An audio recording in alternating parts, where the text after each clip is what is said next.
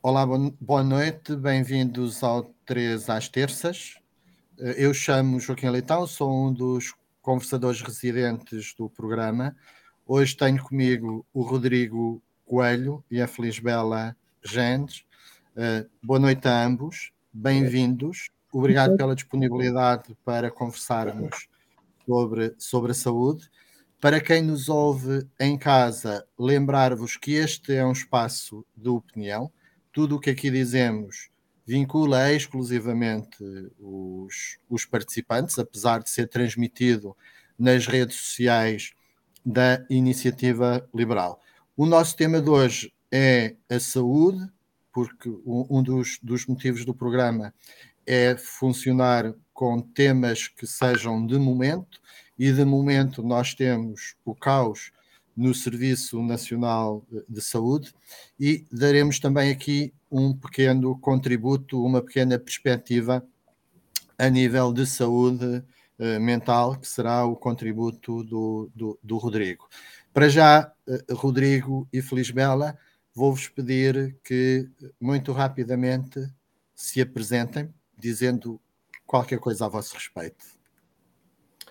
Boa noite, uh, Joaquim. Desde já obrigado, uh, agradeço pelo, pelo convite uh, para estar aqui e partilhar um bocadinho da, da experiência e da visão. a minha experiência, apesar de tudo, ainda é curta, a minha carreira é, é recente, mas já oscilei aqui entre o, entre o sistema público e o sistema, um, e o sistema privado, sou psicólogo clínico. Uhum. Também estou no início de uma carreira de investigação, onde foco bastante nas questões da eficácia, como é que a, a psicoterapia funciona, como é que pode funcionar de uma forma eficaz então também me interessa aqui bastante das questões dos dois sistemas.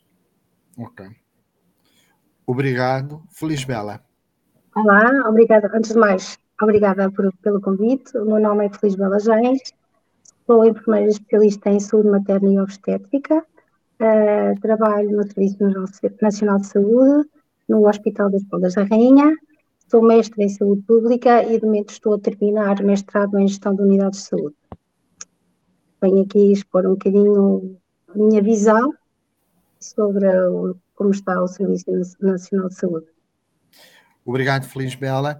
Então, uh, o, o, alinhamento que temos para hoje, eu vou falar aqui, portanto, remeter um pouco para, aquele que são, para aquelas que são as propostas da iniciativa hum, liberal, portanto, só para fazer aqui um, um enquadramento. Um, e depois falarei também aqui do fim das, das parcerias público-privadas em saúde uh, e partilharei aqui convosco alguns dados macro para nos ajudar a perceber, portanto, o sistema, se ele de facto está a funcionar bem ou não em função desses indicadores eh, macro. Digamos que é aqui a minha, o meu olho de gestor, olhar para os números e tentar fazer leituras com base nos, nos, nos números. Lembrar que a iniciativa liberal garante o acesso, garante, desculpem, defende o acesso universal uh, e efetivo a cuidados de saúde através de um modelo inspirado nas melhores práticas uh, europeias. Isto quer dizer o quê? Quer dizer que nós defendemos a liberdade de escolha de prestador clínico, em que basicamente o Estado garante o acesso e os vários prestadores, portanto, concorrem uh, entre si e o paciente vai ao prestador em quem tiver mais confiança ou quem for melhor atendido. Este é um pouco o modelo que nós defendemos. A quem nos ouve aí em casa, portanto, vou desafiar a consultar a secção de saúde do, do programa eleitoral das últimas legislativas, está tá bastante completo e dá uma ideia muito aproximada daquilo, daquele que é o modelo que nós defendemos para, para Portugal. Uh, depois, lembrar aqui quem nos ouve que há relativamente pouco tempo, no anterior governo, um, não foram renovados os contratos de, que havia das parcerias público-privadas em, em saúde que era um modelo com bons uh, indicadores económicos, com bons indicadores também de qualidade de, de serviço. Refiro-me, nomeadamente, aos hospitais de Louros, de Vila Franca de Xira e de Braga, uh, e, e, acima de tudo, para além de, de dar qualidade aos utentes, era um modelo mais barato que o modelo eh, gerido eh, da forma tradicional pública. E era mais barato porquê? Porque, segundo o relatório do, do Tribunal de Contas, como todos nós sabemos, é uma entidade independente, as parcerias público-privadas em saúde pouparam aos contribuintes 671 eh, milhões de, de euros. Okay? Uh, o que é que cada um de nós, se tiver onde comprar mais barato, faz, nomeadamente se o mais barato tiver qualidade, compra onde é mais barato. O que é que o nosso Estado fez? Obrigou-nos a pagar mais impostos, porque somos nós, com os nossos impostos, que financiamos o Estado, para, por razões puramente ideológicas, não há outra razão a não ser essa, termos o sistema puramente público no modelo tradicional, com a agravante que qualquer um destes hospitais não tinha problemas com médicos quando esteve em PPP, atualmente tem, eh, como de resto têm as generalidades dos hospitais hoje em dia, da Grande Lisboa, pronto, digamos que hoje a regra é identificarmos um hospital que não tem problemas de, de, de recursos humanos, essa é a exceção, a regra é encontrarmos hospitais, portanto, cheios de, de, problemas. Depois queria aqui partilhar convosco também dois indicadores que eu acho que são particularmente interessantes de nós olharmos. Um deles é o número de médicos por 100 mil habitantes. Como sabem, recorrentemente, um, os nossos governantes queixam-se de que não há médicos, não há médicos, não há médicos, queremos contratar e não há médicos. Bem, aquilo que eu vos quero dizer é que nós somos o segundo país da Europa que mais médicos tem por cada 100 mil habitantes. O nosso rácio de médicos por 100 mil habitantes é de 532. Um, a média europeia é de 387 ou seja, temos mais cento e tal médicos por 100 mil habitantes do que a média da, da União Europeia. Só há um único país na União Europeia que tem mais médicos por 100 mil habitantes uh, do que Portugal e países que são, de alguma forma, inspiração e modelo para nós a nível de, de saúde, como é o caso da Alemanha e dos Países Baixos, a Alemanha tem um número de médicos por 100 mil habitantes de 439, ou seja, aproximadamente menos 100 médicos por 100 mil habitantes do que, do que nós temos, e os Países Baixos têm 371 médicos por 100 mil habitantes. E eh, não consta que tenham metade dos problemas que nós eh, temos, ok? Por isso, claramente isto é um indicador de que o sistema não funciona. Portanto, tem seguramente entropias, não maximiza a produtividade. Acho que uma das razões porque não, não, não maximiza a produtividade é, é todo o preconceito que existe em relação ao mérito, todo o preconceito que existe em relação ao lucro, porque, por exemplo, era pecaminoso as PPPs, portanto, as entidades que administravam, terem algum lucro, Uh, e, e, tudo isso foi muito cultivado pela, pela extrema uh, esquerda. Dizer-vos também que em percentagem do PIB, uh, Portugal investe no, no, conjunto das despesas de, com a saúde 9,5% do PIB, um, e neste indicador só há quatro países que investem um bocadinho mais do que nós. Nós investimos 9,5% e depois temos nove países europeus que investem cerca de 10% do PIB em saúde.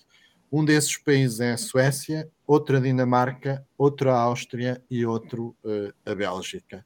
Por isso, seguramente nós fazemos um esforço entre serviço público, portanto, e a despesa das famílias, seja na compra de seguros de saúde, seja mesmo na, na despesa direta com, com saúde, em consultas, exames uh, e por aí, porque o sistema público que é universal, garante universalidade, sobretudo a listas de espera, uh, e quem sofre com isto são exatamente as camadas uh, de, de, menor rendimento. Por isso, a esquerda um, ehm, faz, faz muito, muita propaganda, portanto, faz muito discurso político uh, a dizer que, que se preocupa com as pessoas que têm menos recursos, mas isso claramente não é verdade, porque, pelo menos a nível de saúde, essas são as pessoas que estão condenadas à lista de espera. Quem tem melhores condições tem a possibilidade de saúde, tem possibilidade de pagar cuidados de saúde nos hospitais eh, privados. Quem não tem, quem tem menos recursos, quem está mesmo na base da pirâmide social, não tem outra opção a não ser eh, esperar que seja atendido ao fim de anos e anos de, de, de listas de, de espera. Uh, o que é que eu, de alguma forma, concluo daqui? Destes indicadores, que poderia buscar outros no mesmo uh, sentido, que o sistema que nós temos não é funcional, não tira o melhor das pessoas, porque seguramente nós temos bons médicos, nós temos bons enfermeiros, e a prova disso é que quando vão para sistemas estrangeiros são altamente reconhecidos e altamente valorizados, são altamente produtivos, e por isso, seguramente, o problema não é das pessoas, não é dos recursos humanos, porque eu digo isto muitas vezes: se nós temos sucesso para lá de Badajoz, porque é que não havemos de ter sucesso cá dentro? Okay? somos as mesmas pessoas, temos as mesmas capacidades. É seguramente um problema de má gestão, de más opções uh, políticas, nomeadamente por cegueira uh, ideológica. E aquilo que eu queria dizer para, para da minha parte é sobre tudo isto. Um, Feliz Bela, portanto, tu que estás no terreno, que conheces o sistema por dentro, que levas também os impactos uh, dos problemas que o sistema tem, nomeadamente uh, excesso de horas de trabalho, a não valorização uh, dos recursos humanos, o que é que nos tens a dizer sobre, sobre o assunto? Em relação a esta cultura dos serviços de urgência, tem geralmente é relacionado com dois fatores, principalmente. Uh, há uma, realmente uma falta de profissionais uh, do, do Serviço Nacional de Saúde, porque é muito mais vantajoso uh, prestar serviços. Ou seja, muitos, mesmo muitos médicos têm saído do Serviço Nacional de Saúde uh, porque ganham mais a prestar serviços, enquanto, enquanto médicos do quadro, eles têm que fazer o, o horário e ganham depois em horas extraordinárias, enquanto que os outros vêm e eles, por exemplo, em horas extraordinárias ganham tipo 20 euros a hora, em extraordinário, e, e os outros tarefeiros são capazes de vir a receber, em, quando há falhas nas outras de festas, às vezes chegam a chegar aos 100 euros a hora. Claro que é muito mais rentável trabalhar como tarefeiro, pode escolher o período de trabalho em que, quer, em que está disponível para trabalhar e não tem que cumprir o horário como um trabalhador que esteja vinculado à função pública. Certo. Depois, o outro fator tem a ver com a grande a, afluência aos serviços de urgência que, são, que não são urgentes, porque não há resposta uh, nos, nos, cuidados de saúde primária. É, é, verdade que temos uma, uma população cada vez mais envelhecida, com, com multimorbilidade, a carga de doença representa cerca de 50% da doença em Portugal, uh, mas os serviços de urgência só servem para situações de doença aguda ou da, agudização da doença crónica e é, e é, usada como uma porta de entrada ao, aos cuidados porque estamos abertos 24 horas. Certo. É muito mais. Deixa-me só fazer aqui uma anotação para quem nos ouve em casa. Basicamente, a questão que a, que a Feliz Bela referiu da prestação de serviços, e eu conheço algumas situações eh, dessas. Na prática, o que acontece é que alguns profissionais eh, anteriormente ligados ao Serviço Nacional de Saúde, exatamente por o sistema não valorizar as pessoas, não lhes reconhecer o mérito e tratar todos da mesma forma, independentemente de se esforçarem ou não, acabam por sair do Serviço Nacional de Saúde e porque o Serviço Nacional de Saúde, por ter uma má política de recursos humanos, não consegue preencher os quadros eh, para normal funcionamento e precisa de, de, de pessoas, portanto, tem que recorrer a prestadores externos, portanto, a maior parte das vezes constituídos eh, sob a forma de empresas de prestação de, de serviços, e na prática o que acontece é que um determinado profissional sai do quadro do Serviço Nacional de Saúde, cria uma empresa e depois eh, negocia a contratação de serviços quando o hospital está, está a precisar disso. Pronto, de, de uma forma simples, é mais ou menos isto que acontece, certo, Felizbela? Sim, sim. Com a questão da prestação de serviços. Sim, sim. Uh, mas, mas, mas depois também, isto tem a ver tudo com mais, mais gestão de recursos, porque geralmente às sextas, sábados e domingos é, são só terapeutas que vão prestar uh, cuidados. Acabam por não haver equipa do hospital a prestar cuidados, é só terapeiros. Quando eles não querem trabalhar, cria-se o caos e entra-se em, em, não há elementos suficientes. Claro. Só tenho aqui deixar aqui uma nota em relação ao segundo, ao segundo tópico que, que, a Feliz Bela abordou, da, da questão das listas, uh, das listas de espera, não, das urgências e da grande afluência das urgências. Eu acho que esse, esse problema é um problema um bocadinho um bocadinho maior do que, do que simplesmente um, a gestão de recursos, porque esse problema é um problema de, de, comportamento, ou seja, são as pessoas que vão, acabam por ir às urgências quando não precisam de ir.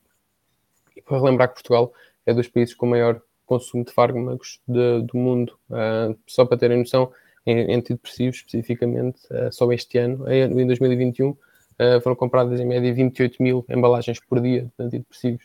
Portanto, no fundo, esta afluência é, uma, é, uma, é um problema acima de tudo social, porque no fundo nós construímos um sistema que um sistema que nos ensinou que nós podemos ir ao, ao hospital por tudo e que vamos ter um, um medicamento por tudo e, e, por nada e que a solução é rápida uh, e, e, ao fim de muitos anos a fazer isto nós temos o que a, o que a Feliz Bela está a falar que é uma grande afluência às urgências mesmo quando não é preciso certo e isto tudo porque se investe muito pouco no, nos cuidados primários, na prevenção e na promoção da saúde.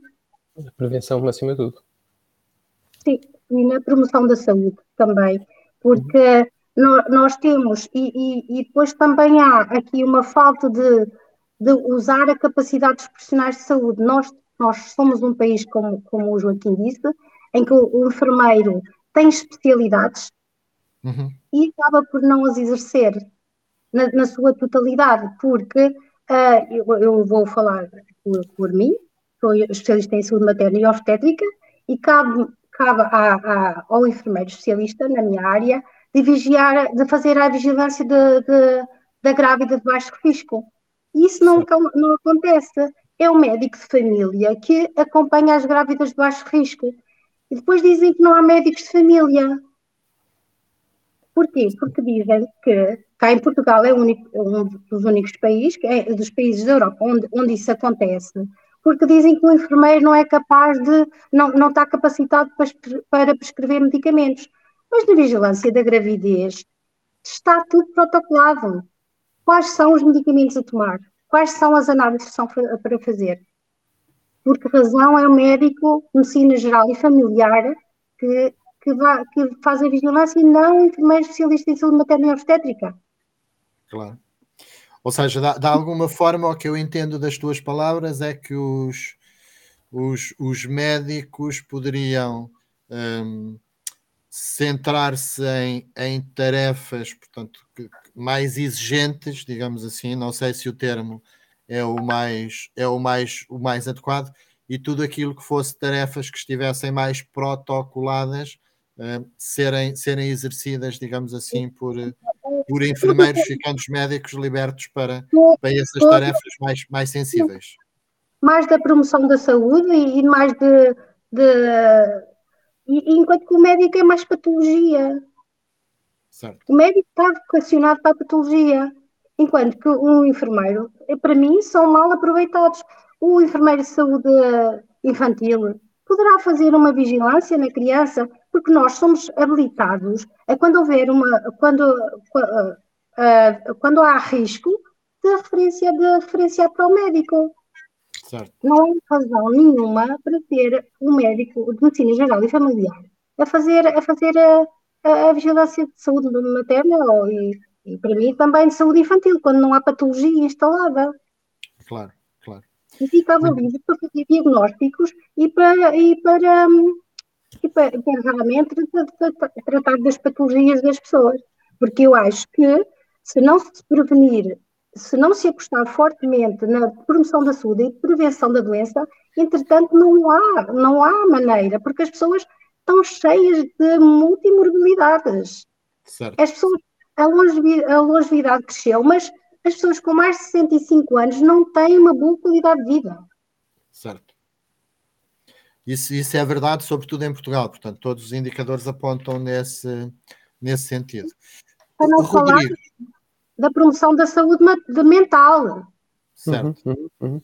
O, o, obrigado pelo tópico, eh, eh, era exatamente o que eu ia pedir ao, ao, ao Rodrigo que, que nos falasse agora um bocadinho. A nível de, de, de, saúde mental, eh, Rodrigo, portanto, o que é que nos podes dizer também aqui sobre, sobre o assunto?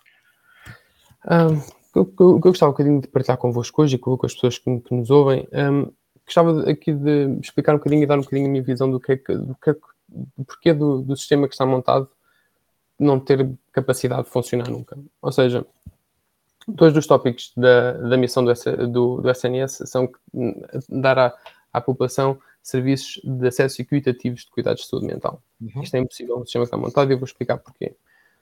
Ora bem, o sistema que está montado está montado sobre um sistema de saúde um, médico, ou seja, onde está pensado sobre o profissional de saúde, sobre o médico, ou seja, nós, como utentes, vamos ao, ao, ao, centro de saúde ou vamos ao hospital ter com o médico. Entramos no gabinete com os nossos sintomas e o médico olha para nós e prescreve-nos o tratamento e nós vamos fazer a nossa monitorização de sintomas e só voltamos caso, caso um, os sintomas uh, ou fiquem piores ou não, ou não, passem. Em saúde mental apresenta um desafio enorme a um sistema uh, de saúde porque isto não acontece. O que acontece na saúde mental é quando uma pessoa entra num consultório a pessoa não entra só com os sintomas e não é só vista dentro daquele consultório. A pessoa faz parte de um sistema familiar, faz parte dentro de um sistema uh, comunitário, dentro de um sistema social, tem um passado, presente e futuro. Então, tudo isto coloca a pessoa no centro do sistema. E nós montamos um sistema de saúde mental que está, que está, que está um, focado no, no, no, psicólogo, neste caso no psicólogo ou no psiquiatra, e não na pessoa. Então, não tem qualquer capacidade de, funcionar. Eu vou explicar aqui em termos uh, de investigação sobre porque é que isto não funciona. Enquanto que no sistema médico o que, o que muda é o tratamento, ou seja, nós vamos e a pessoa e, o médico dá-nos um tratamento A ou tratamento X, em psicologia isso não acontece. Ou seja, diferentes, diferentes no tratamento não, um, não, não fazem com que a pessoa fique mais rápida, melhor, mais rápida. As, as, as, as variáveis que, têm maior peso são as variáveis de contexto, ou seja, quem uhum. é que atribui o tratamento, onde é que a pessoa, onde é que a pessoa tem o, o, tratamento, onde é que a pessoa vive e o que é que a rodeia. Portanto, o sistema, o sistema público, como não consegue, um, por questões um, burocráticas e por questões de peso, listas de espera e muita afluência, não consegue uh, nem controlar, nem passar estas barreiras. Enquanto que o sistema privado, um, um, um psicólogo tem a liberdade conseguir dar um, uma atenção e um tratamento diferente que consegue abordar melhor estas variáveis uh, contextuais. E, e, por esta simples razão, um, uhum. para vocês terem um bocadinho a ideia, uh, o, o, sistema, o Centro de Saúde de Sete Rios, que é o, o sistema de saúde primário, um, o sistema de saúde primário em Lisboa, que é o maior de Lisboa, um, as listas de espera são seis meses.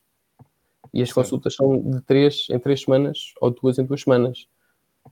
Não é, não é preciso pensar muito para saber que a maior parte das pessoas desiste. A maior parte das pessoas desiste de esperar. E como é, como é que alguém consegue esperar seis meses para ter uma consulta? Portanto, enquanto, enquanto, não, enquanto não se pensar num sistema que consiga sair do, do, do físico e ir para a comunidade, a eh, psicologia comunitária, por exemplo, tem muita intervenção que deveria ser mais aproveitada e, e, devia, e devia de ser mais aproveitada no local, conseguiríamos diminuir a lista de esperas, por exemplo. Uhum. Já para não falar que a única razão pela qual esse sistema funciona é por causa do, dos profissionais que lá estão. Que, que, que, fazem tudo, fazem desde a prevenção, intervenção, eh, até investigação, alguns fazem Uh, portanto, um, a única razão pela qual o nosso sistema funciona é por causa da dedicação dos nossos profissionais, que nem sequer são muito remunerados. Certo. Portanto, digamos que estamos aqui completamente de acordo em relação uh, à identificação de um problema que é a insuficiência de cuidados primários, que faz com que as pessoas já estejam culturalmente habituadas a ir bater às, à porta das urgências, ainda que o assunto não seja uma emergência, portanto, mas sim um, um, algo que poderia ser cuidado uh, e atendido em cuidados uh, primários. Portanto, creio que em relação a isso, qualquer um de nós, os, os três, está, está de alguma forma de, de, de acordo. Feliz Bela, eu, eu, eu a ti gostava de te, de te fazer aqui uma, uma questão que é a seguinte. Um, é muito característico do governo, e em particular deste governo, eh, e muito típico também do, do PS, um, a justificação com fatores externos. Portanto, quando alguma coisa não corre bem, nunca é por inabilidade, por impreparação, por mau uh, planeamento. A, a, culpa é sempre de, de, de alguma qualquer coisa, de alguma qualquer entidade externa. E ultimamente já tenho ouvido algumas justificações que o problema, portanto, é causado sobretudo pela, pela pandemia. Ora, isto a mim coloca-me aqui algumas dúvidas, desde logo porque um, os problemas que o nosso sistema está a ter não são comparáveis com os problemas que, que de outros países europeus, que o sistema de saúde de outros países europeus eh, teve, e estando tu dentro do sistema, aquilo que eu gostaria que de alguma forma tu nos disseste é como é que eram as coisas antes, do, antes da pandemia? Portanto, estavam, estavam perfeitas, funcionava tudo na perfeição e só agora é que os problemas surgiram? Não, não. Eu, portanto, o problema não, não, é, não é de agora nem é de há dois anos. Isto é um problema que veio a evoluir como uma bola de neve e, e vai piorando sempre até, e vai continuar se não houver uma solução. Porque o, o Serviço uh, Nacional de, uh, de Saúde foi, foi, foi crescendo e dando respostas pouco integradas e, e, e acabou por haver uma fragmentação de cuidados com mais gastos de recursos e não foi pensado numa. Num, nunca, tem sempre um pensamento de, de remedeio, nunca é um pensamento com eixos estratégicos a médio prazo. Uhum. E, e, as coisas vão crescendo porque há este problema, então fazemos assim. Há outro problema, então fazemos de outra maneira. Claro que a pandemia veio deixar a, a, nu muitos problemas, mas que já estavam, já estavam instalados, porque isto trata-se de, de, de, uma. De, tem que haver aqui uma gestão, uma gestão estratégica a nível global, mas depois da aplicação local, em que os intervenientes têm que estar todos alinhados para o mesmo sentido e envolver as autarquias, envolver todo, todos, os, todos os profissionais de saúde, toda a, a, parte social, porque a saúde, os cuidados de saúde, representam apenas 20% do bem-estar da pessoa.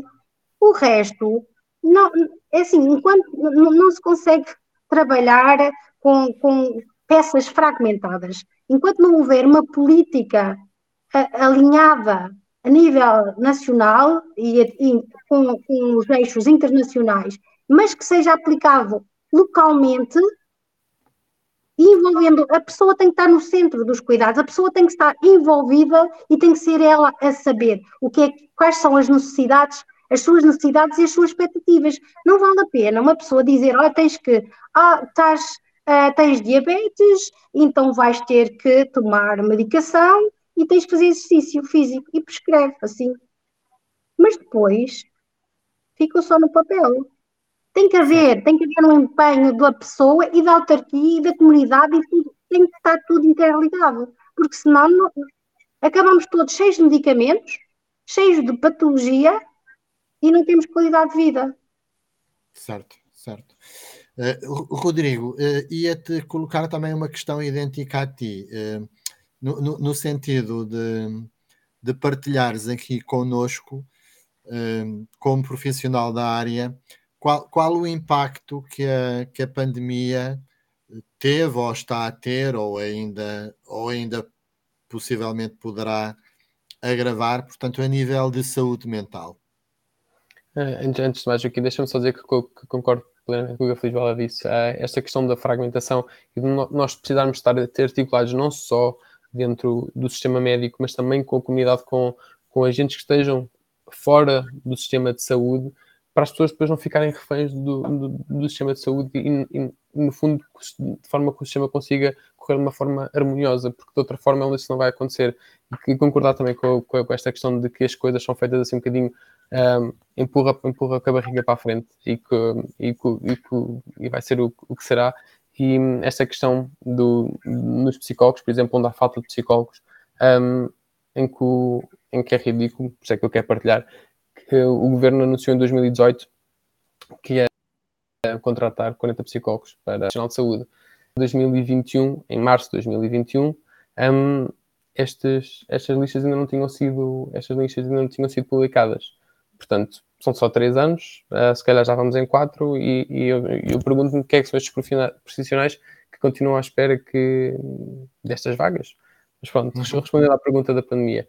A pandemia teve aqui duas questões. Um, importantes. Acima de tudo, porque trouxe uh, ao de cima o problema da saúde mental, que era um, um, uma situação pandémica antes, antes sequer da pandemia do, Covid, porque os números, os números de doença uh, mental são alarmantes. Partilhar com vocês coisas que são alarmantes, mas que, pronto, que, que, que tenho que partilhar, que é que só nos jovens, uh, em jovens em Portugal, jovens e jovens adultos, o suicídio é a primeira ou a segunda causa de morte uh, nos nossos jovens e nos nossos jovens adultos. Em, nos adultos é a nona isto, os níveis de pressão e os níveis de ansiedade são altíssimos, como toda a gente sabe. Então, no fundo, a pandemia trouxe aqui um bocadinho duas coisas, que foi isto, trouxe estas questões à luz, e também trouxe uma coisa muito interessante, que é a ideia que o governo e o sistema têm capacidade de focalizar recursos quando precisa. Ou seja, quando precisamos de focalizar recursos para, para atitudes preventivas para o Covid nós fizemos. Nós tínhamos, nós tínhamos um monte de informação sobre o que fazer para controlar os níveis da cidade, para controlar um, linhas de apoio. Nós tivemos muitos recursos e muita informação, muita informação a, a circular. Ou seja, se o governo tem esta capacidade de focalizar recursos onde é, onde é que eles são precisos, porque é que não fazem, porque é que não focalizam recursos a pensar estruturalmente o sistema? Porque no fundo é isso que nós, enquanto profissionais, pedimos, uma reestruturação pensada do sistema. Certo. Bem, co como já, já, já, já passámos o limite inferior do, do nosso tempo, portanto, vou, vou pedir-vos que, que concluam, portanto, que, que acrescentem alguma coisa que ainda tenham uh, interesse uh, em partilhar, portanto, entre um, um a dois minutos. Feliz Bela, portanto, o que é que gostarias ainda de, de acrescentar?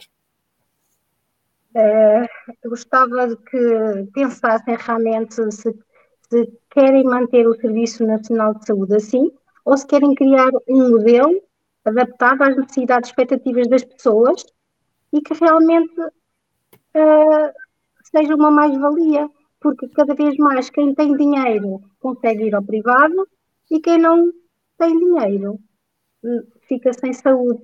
E eu acho que aqui não se trata de ir ao privado ou ir ao, ao público, trata-se de saber criar um modelo com, com indicadores de qualidade e custo efetivo e saber então o, que é que é melhor. É mais fácil contratar no privado e, e, e, é preciso saber quanto é que, quanto, qual, quanta saúde se consegue comprar com um euro. É mais fácil ser no público, mas os resultados são, são piores do que no privado o mesmo euro, se calhar temos que pensar, temos que pensar a saúde e, e, e tem que se tentar, com o menor custo possível, conseguir os, os maiores ganhos em saúde. E, e isso está, não está, há muito desperdício na saúde.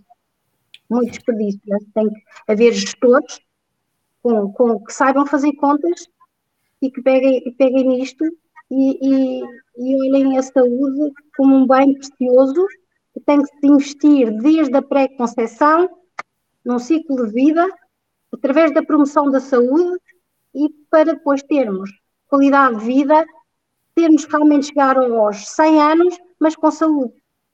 Isto tem que ser um investimento. Não pode ser só tá, é, é, tipo pensos rápidos, que se vai, põe-se um penso rápido ali e outro ali. Não, tem que ter um modelo, um modelo com cabeça, tronco e membros, articulado e todos no mesmo, no mesmo sentido. Obrigado, Feliz Bela. Rodrigo, as tuas conclusões. Vai muito em contra isto, uh, mas, assim, mas também relembrar que efetivamente uh, nós precisamos de repensar o um modelo. Mas isto também é uma coisa que demora tempo. O que eu gostava de ver era este compromisso. Este, e isto é que, como uma pessoa jovem no nosso país, é isto que me assusta mais uh, acima de tudo, que é não há compromisso para mudar o que quer que seja, e parece que não há uh, uma grande, um grande interesse em perceber o que é que está a causar nas pessoas. Porque, porque é que será que, que a nossa sociedade está a ficar como está? Porque é que estamos com os níveis de patologia que temos? Uh, e acima de tudo, isso é uma coisa que demora tempo, mas eu gostava de, de haver compromisso. E mesmo, mesmo a demorar tempo, há remendos mais eficazes do que contratar uh, a, a, quatro anos uh, psicólogos ou médicos ou o que seja. Há, há, há, soluções pensadas que são mais eficazes do que aquelas que, que uhum. estão a ser tomadas.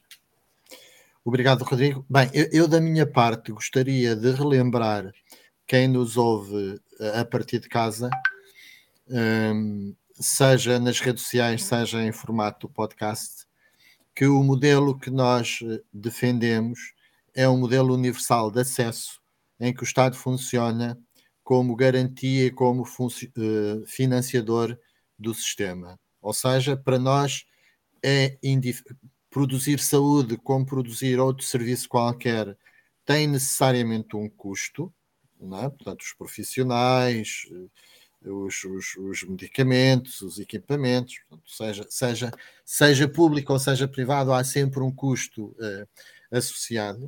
Uh, aquilo que nós defendemos é a liberdade de escolha para o cidadão, porque acreditamos que é uma forma também de introduzir uh, rigor no, no, no, sistema, qualidade no, no sistema e uma exigência adicional no, no, sistema e que os prestadores de alguma forma estejam em mercado. Ou seja, se eu puder escolher qual é que é o hospital onde quero ir, se um determinado hospital a dada altura deixa de prestar qualidade de serviço, se eu tiver uma opção relativamente próxima, portanto, eu vou escolher o hospital que me dá melhor qualidade de, de, de serviço.